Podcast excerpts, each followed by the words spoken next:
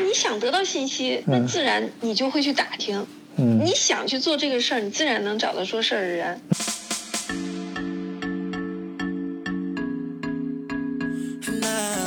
像你刚才说的，你像你儿子找到这个美术老师啊、画画老师，你是通过什么渠道可以去打听就能找得到？不一定这个对于每个人都有用啊。你就说你你你尝试过的渠道，对，其实你刚才说的这个，就是你看你自己的亲身经历，你就知道了。其实做起来没有我们想象中那么大的困难，嗯只是我们做的没有专业的人做的那么好。嗯但是我们省下来的钱呀，嗯而且还有就是我们不用等那么长时间的预约呀，嗯，对不对？对？对，就是我们试只有我们试了才知道啊，其实并没有那么难。嗯之前想象的困难都是我们自己给自己设的障碍。嗯当然也有可能就是就是那个技术性再高一点的那个，可能真的就是我们普通人做不了的，这是另说。嗯但是一般情况下，我觉得这不都是练出来的吗？你不去嗯试，一点一点的去试，对不对？嗯就包括现在教育孩子，我也都是去鼓励他，我说你要去试，嗯不行了再说。结果他一试，他会来跟我说：“哎，妈妈，没有那么难的。”嗯。你竟然成功了，对吧？你要嗯。让他去试。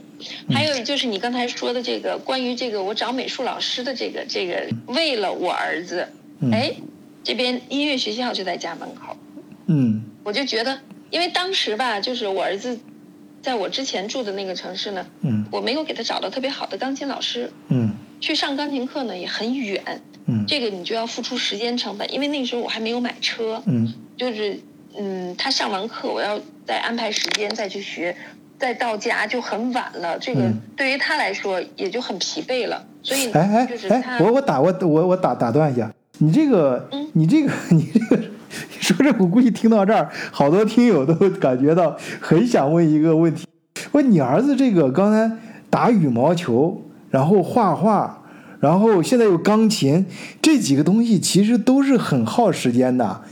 然后你儿子听你那意思搞得还不错，还有没有其他的业业余爱好？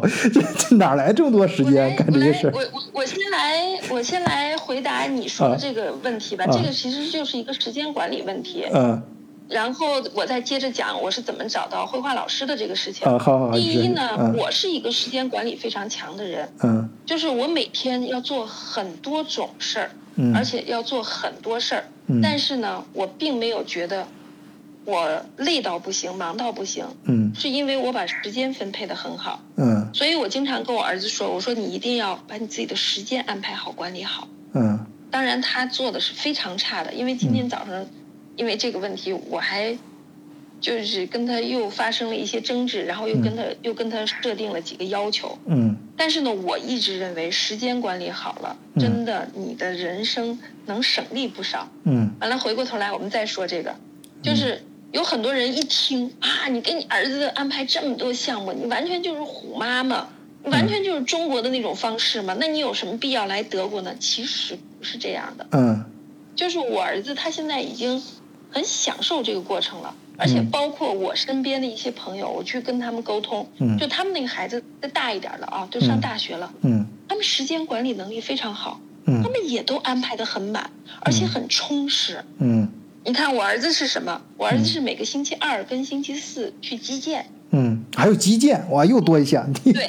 星期二的击剑呢啊是必去的，星期四的击剑呢，比如有的时候他要考试啊，嗯或者是有一些别的事儿，比如呃很疲惫了，嗯这个就留就是机动的，不是嗯非要去的。但是星期二我跟他说的是，你至少一个星期要有一次嗯这个击剑，嗯，对？吧？嗯这样的话，保证你的再加上学校的两次体育课，嗯然后这样保证你一个星期的这个运动量。嗯嗯，他答应了。嗯，就是击剑，他也是比较主动，因为他在那儿也有一些小伙伴嘛，他们嗯玩的都挺嗨的。可以。每个星期二一次击剑，嗯完了呢，每天每天回来，我跟他说，因为他弹钢琴嘛，嗯我说我不要求你去参加比赛，嗯我也不要求你成为什么大师，但是我希望你能把这个音乐坚持下去，毕竟你从八岁开始学的，嗯中间就是我们来德国没有给你找到特别好的老师，停了一年。但是后来我马上又又给他买了个钢琴，找到老师就一起学了。嗯嗯，在德国学钢琴的这个节奏和要求不像在国内嗯那么紧张，又要考级，嗯要不停的练。嗯他现在从国内那个练琴的那个状态调整到国外这种弹琴的状态，嗯。不是练琴了，是自己弹琴的状态。嗯。我能感受到他的这个变化。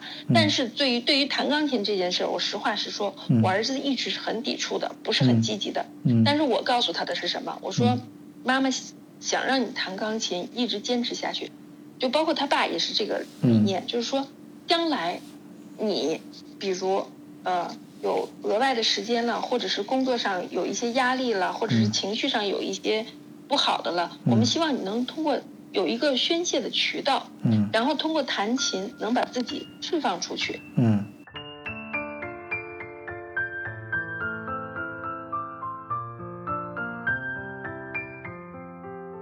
我原来要求他一弹一个小时，但是现在年纪大了，他没那么多时间了。嗯然后呢，就是弹半个小时。如果半个小时保证不了，弹十五分钟也 OK，基本上能保证每天。但是有的时候他也就是，比如他星期二击剑回来晚了，他肯定就是不弹的。嗯不弹没关系，你第二天再弹，嗯就是你保持着基本上不要停的这个状态。还呃，就是我不强制，但是我会告诉孩子，你一定要坚持，就去弹琴吧。嗯，然后那个画画呢是每周一次，嗯我们就安排在每个星期天，嗯每个星期天的十一点到一点两个小时。嗯。这个画画是我儿子从来没有说过他不去，因为他很享受这个过程。当初他也是，他说妈妈你给我安排这么多事儿，嗯。我不想去了。我说你去试试，如果你不喜欢，你回来跟妈妈说，我们可以选择不去。我说但是你你是不是给自己一个机会去试一下呢？嗯。后来他就去了，结果这一试，他回来说妈妈我要去。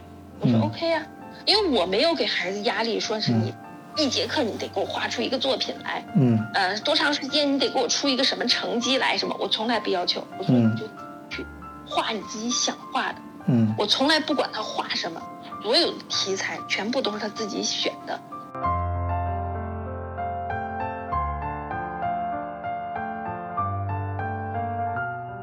关于羽毛球呢，是我最不愿意说的一件事情，也是他爸最不愿意说的一件事情。嗯他爸爸非常喜欢打羽毛球，嗯就是当时他爸给他定的目标就是希望他走专业路线的。嗯五岁半，我儿子开始打羽毛球，嗯然后他爸给他找的是我们那儿专业级的教练。嗯就如果他要真走专业的话，是可以一步一步的进省队、进国家队，嗯我们可以一条龙的。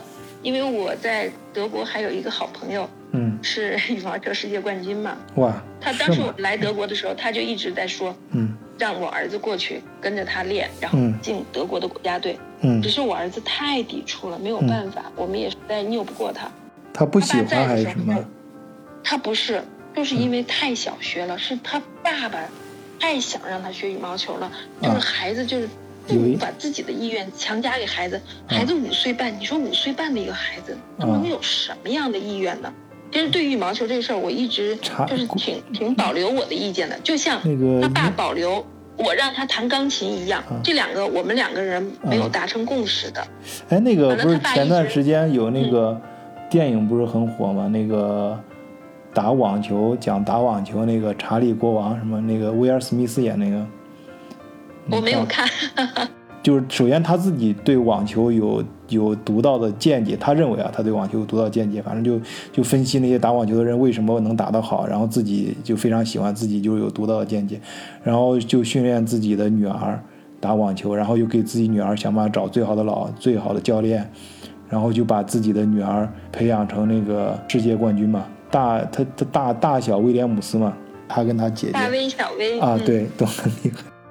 其实我觉得，如果是你儿子有天赋，有天赋，然后你们又有这个关系，爸爸又有这方面的基因的话，嗯，其实可以在上面稍微施施施展一些手段，让你儿子在这这方面至少尝试一下，不会后我向来不后认为。我的孩子是是是个天才，嗯，我向来不认为。这个我觉得就是我老公强加到他身上的。是吗？我我不知道，因为天才这个都很难定义啊，这这个东西很这这个确实太难了。但但是如果有的嗯人出成绩是坚持下来的，有的人出成绩他确实是在这方面有天分。但反正我我不认为我儿子是有天分的。我我因为我我觉得这就是他爸强加给他的一个意愿。就是我觉得至少他爸在一定年龄能够看出来，因为那个你像别的不敢说，就体育，还有艺术，啊，音乐，像这些领域，绝对是天，就是天赋这个东西是有决定性意义的。就是你通过勤奋能达到一个就是养家糊口的水平，但是你想进成为大师，或者成为你的更高阶的这种，嗯，能全球人能记住你的名字这种水平的，那肯定是需要绝对需要天赋的。是的，是的，而且如果你有这个天赋，嗯又有这个条件，没有利用的话，那确实非常可惜，非常可惜。嗯，哎呀，我告诉你，孩子真的不以大人的意志为转移的。确我儿子就是来了以后，就嗯也也是因为没有找到特别好的这个教练嘛，因为德国的羽毛球不是他的强项嘛，对嗯吧？嗯完了呢，再加上我老公不是没有及时的陪着他，就没办法过来嘛。他有时候还在国内什么的，嗯然后就这个事儿就停了。我也嗯给他找过一些教练，但是没有特别合适的这个嗯陪，就一起训练的孩子，他就有他就没兴趣，嗯就停了。嗯停了以后呢，机缘巧合，嗯我有一个朋友的孩子，我们就总在一起玩儿，嗯他就跟他玩的很好。然后嗯我朋友呢，让他带孩子去打羽毛球。嗯他所谓的打，他就是一个好玩的那种打，嗯。他也不是专业训练的。嗯。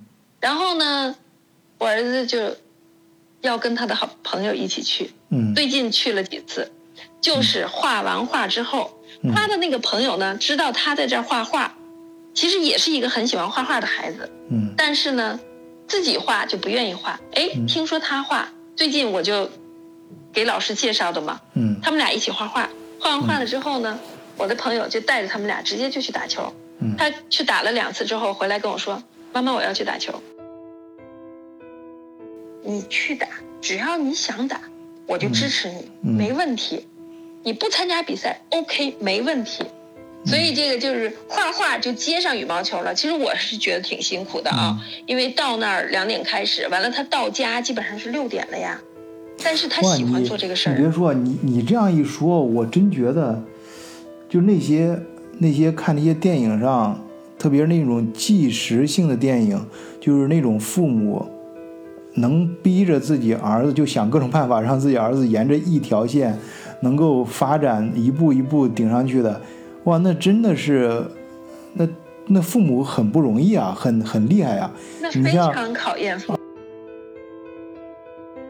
我以前有个朋友，然后好多年没联系了。他跟郎朗是同学，他知道那个他们在那个中央美院，就是附附附中，他们是从初中开始，就是要先考上那个中央美院的附中，就是从初中开始嘛，要先进的初中，然后再进高中，然后再进中央美院，什么一反正一步步的的走。他们他们他是他是另外一种乐乐器的，但是他们同学他们经常在一起玩，说郎朗那时候是特别喜欢玩的，呃，但是。你像他父母，就像你说这种，能逼着他在专业的这条路上一步步往前走，那那真的很厉害。那再想那个，你像那个大小大小威廉姆斯，那他女儿肯定也是当时在想出去玩儿，在那个年龄肯定有我们就正常的孩子都会想的东西，但是父母就想各种办法能逼着他一步走下去，然后再想我们那个前段时间特别火的，你像那个谷爱凌她她妈，哇，那你要能。带着孩子，整着这个，那那在各个条件都在具备。首先，经济条件得能支撑这个事儿，这是第一，这是一个基本的前提。第二，你还得父母还得有这个，你首先父母得比孩子更比其他的一般的父母得更有这个韧性，能够真的是，就像你说，真正想干这件事儿，真正要把这件干成。然后第第第三，还是你的孩子也得配合，就是当然他肯定都有逆反，但是。他的逆反呢，能够在你可控的范围之内啊，你最后还能把他拽回来，哇，这个真的是，然后还有更多的，还有还要遇到最好的教练，然后还有遇到那个契机，哇，一步步能够能够成走走到最后的成功，哇，真的是太不容易啊！现在，哎，真的是。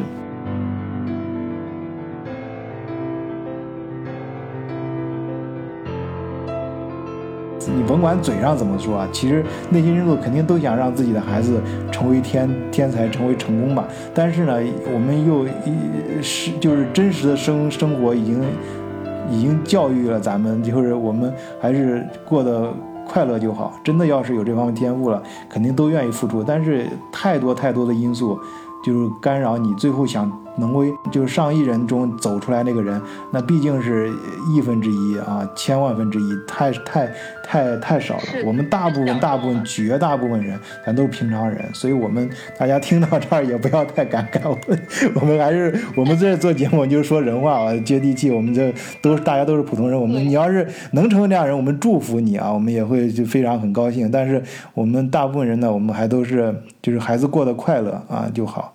啊，就是成成长。毕竟我们都是普通人嘛，对而且你要知道，把就是逼着孩子走这条路，我们看到的那个成功的只有一个人，在他的背后不成功的成为悲剧的，那是大多数。我们至少是的，就是就是你要选定走这条路了，你要真要逼孩子走这条路，你你成为成功，那是一个极为极为少见的偶然，概率非常小的千万分之一的一个概率，但是大概率。你会成为一个悲剧。